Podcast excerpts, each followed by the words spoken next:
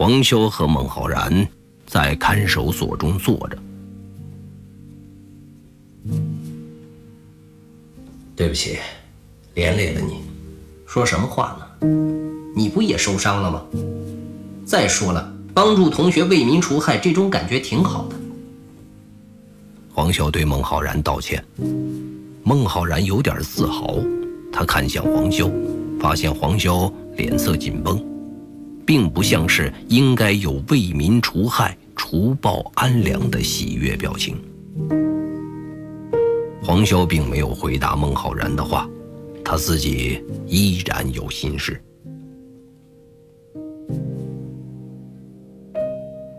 哎，也不知道苏静是不是安全了，有没有再遇到那些人？是啊，你说他怎么跟那群人混在一起呢？知道，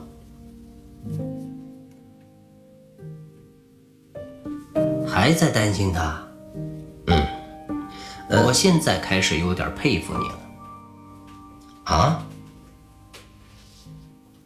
没想到你还能见义勇为，当着那么多人的情况下也不虚，真是可以。我都有点崇拜你了，你不也出手了吗？呃，那不一样。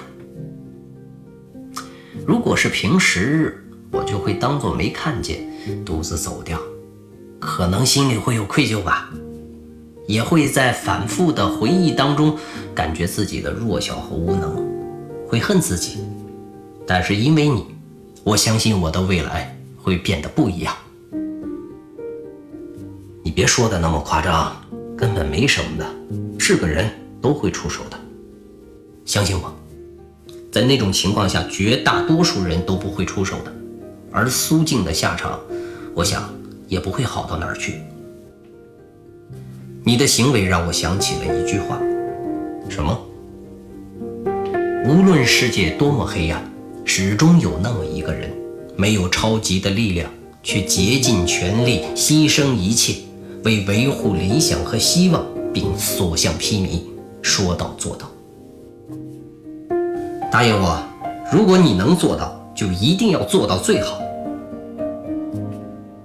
孟浩然看着黄潇，他想让黄潇知道自己的行为有多么的伟大，他的品德有多么的高尚。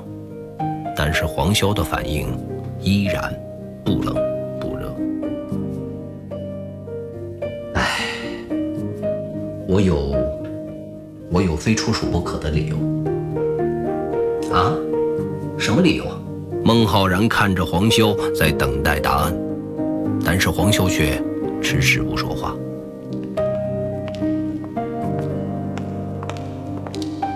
就在这个时候，走廊的脚步声传了过来，看守所牢房的门打开了，一个穿着职业装的男人走进来。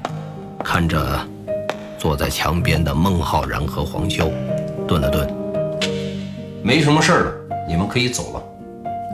黄修有些诧异，他不明白为什么可以走得如此的轻松。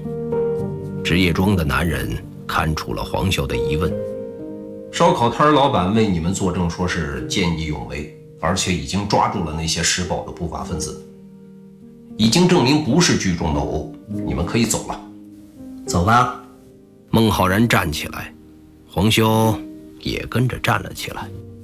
孟浩然走过职业装男人身边，停住。谢谢。职业装男人赶紧恭敬起来。不客气，少。那些人，孟浩然伸手示意职业装男人不要说话。已经都安排妥当。孟浩然听到后走了出去，黄潇紧随其后。也对职业装男人表示感谢。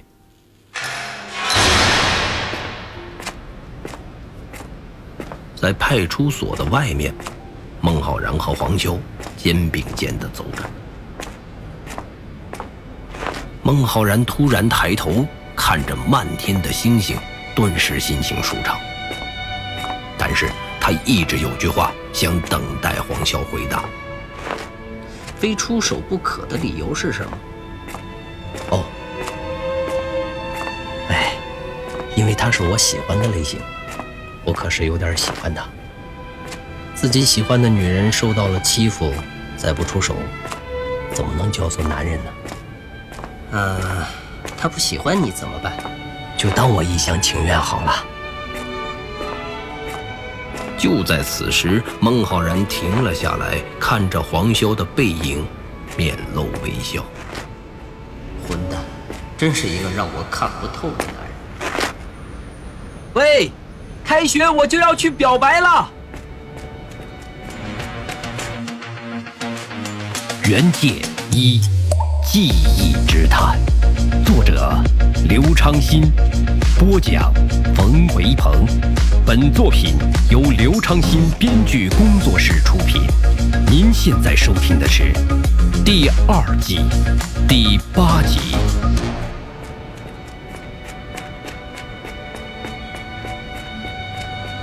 就这样，大光头他们再也没有骚扰过黄潇和孟浩然，仿佛在这个世界上消失了一般。孟浩然后来了解到，那一天苏静是被自己的闺蜜给骗过去的，真的不认识那群人，而大光头则是早就看好苏静了。幸亏黄潇的及时出手，否则那天晚上。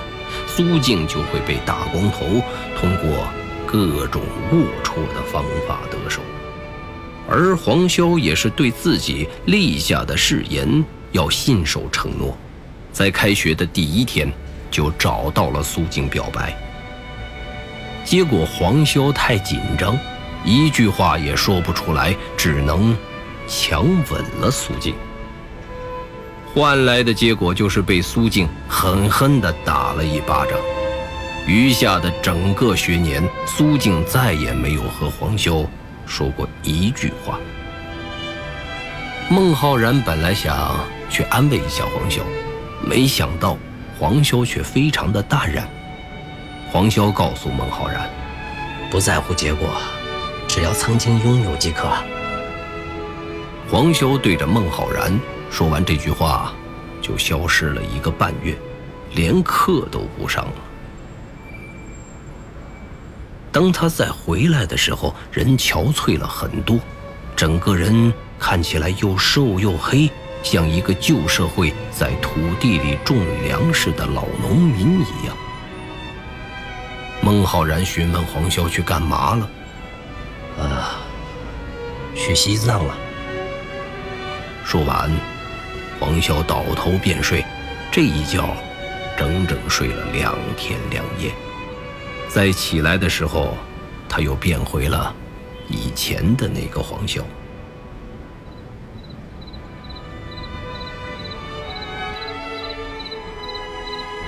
孟浩然想到这里，他已经不知不觉地喝完一瓶酒了。他坐在自己的别墅中，看着星空。此刻的他丝毫没有醉意，他很满意现在的状态，但是现在的他也不知道为什么要选择今天去回忆过往。只是他知道，他很快就要想明白他要解决问题的答案了。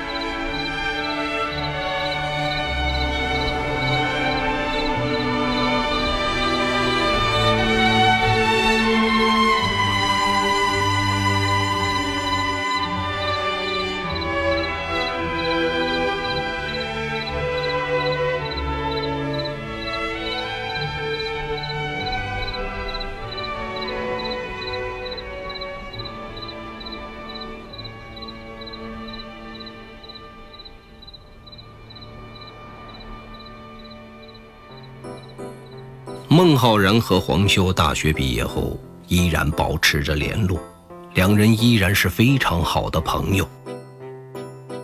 黄修住在一楼的房子里，那是他父母留给他的家，半地下室的房子。他毕业后找了一个白领小职员的工作，每天朝九晚五，只是在周末的时候去孟浩然的家里喝一顿酒。孟浩然毕业后并没有选择上班，而是选择继续在家中看书。他的毕业礼物就是父母送给他的本市的一套别墅，外加一辆捷豹跑车以及一大笔钱。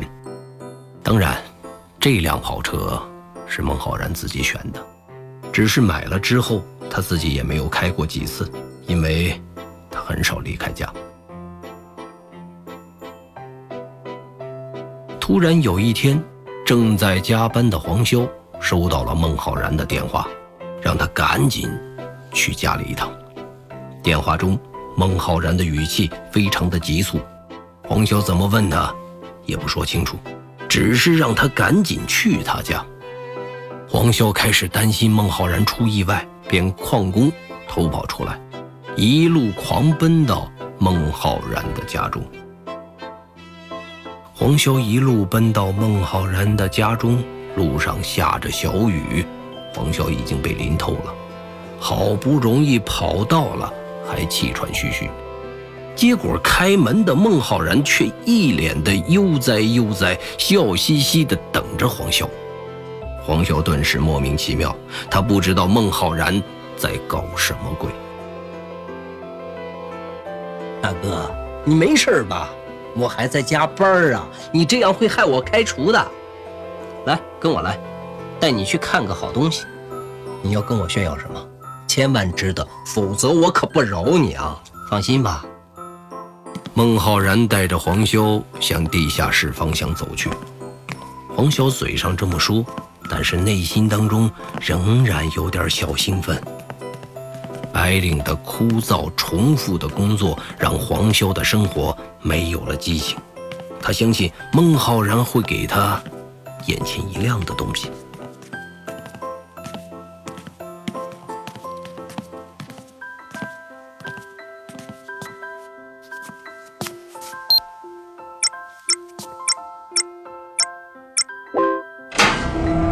孟浩然打开了有着密码的。地下室的铁门，两人一前一后的走了进去。这是黄潇第一次进入孟浩然家中的地下室。以前，不论怎样，孟浩然都不会告诉黄潇地下室中有什么。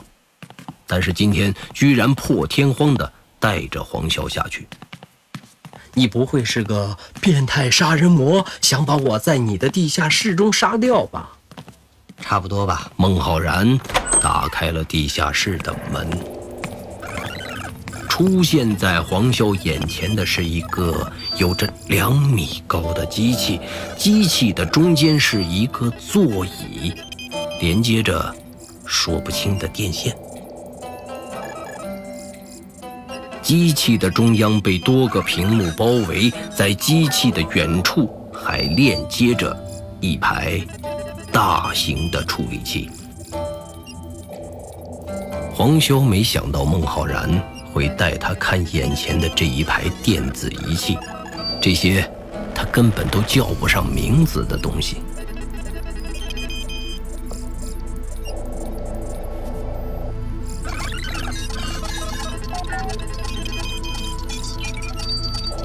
这个东西将会改变我们的世界。怎么改变？不用上班了吗？该怎么解释呢？你看过《黑客帝国》吧？看过。等下，你不会突然想要告诉我，其实我们现在的世界不是真实的世界吧？黄潇居然开始认真起来。孟浩然卖了一个关子。嗯，差不多吧。现在属于一个比较鸡肋的东西，基本上只能算是一个雏形。我听不懂了。你说人话。孟浩然突然表情严肃。这是一台记忆穿梭机。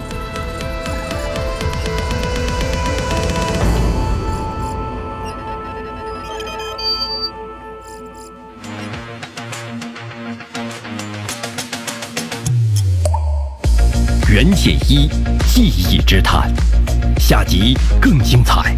期待您的继续收听。